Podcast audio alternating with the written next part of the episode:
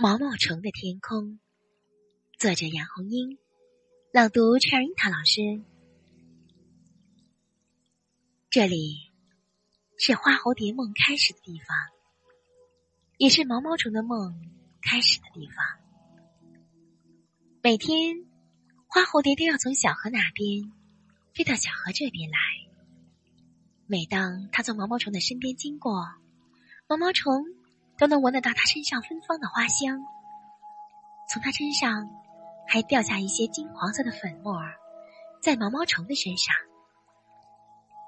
哇，这是什么？这是花粉。花蝴蝶说：“每天早晨，在太阳升起的时候，我都要给花授粉。”毛毛虫不知道什么叫授粉。我在一朵花的花心上跳舞。我的脚上沾满了这朵花的花粉，然后飞到另一朵花上去跳舞，将脚上的花粉传到这一朵花的花心上。我的脚上又沾满了这朵花的花粉，然后我又飞到另一朵花的花心上去跳舞。毛毛虫问：“花很多吗？”“很多很多，多得数不清。”花蝴蝶说：“那是一片芳草地，像一片花海。”毛毛虫问：“你给那么多花授粉，累不累呀？”“累是累，可是我高兴啊。”花蝴蝶无比自豪地说：“活在世上，总要做点事情。如果什么都不做，多无聊啊！”毛毛虫觉得花蝴蝶这话好像在说自己。它每天在草丛里爬来爬去，什么都不做，真的很无聊。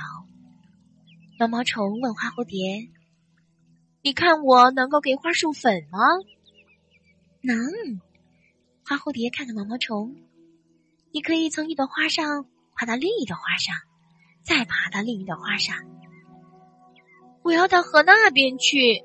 毛毛虫激动的叫起来：“我要到河那边去给花授粉！”“你爬不过去，中间隔着一条河呢。”你可以背我过去呀，毛毛虫向花蝴蝶请求道：“请你背我过河吧。”花蝴蝶说：“不用我背你，你自己就能过河去。”我自己过河？毛毛虫沮丧的：“我没有翅膀，怎么过得去呢？”总有一天，你会长出翅膀来。什么？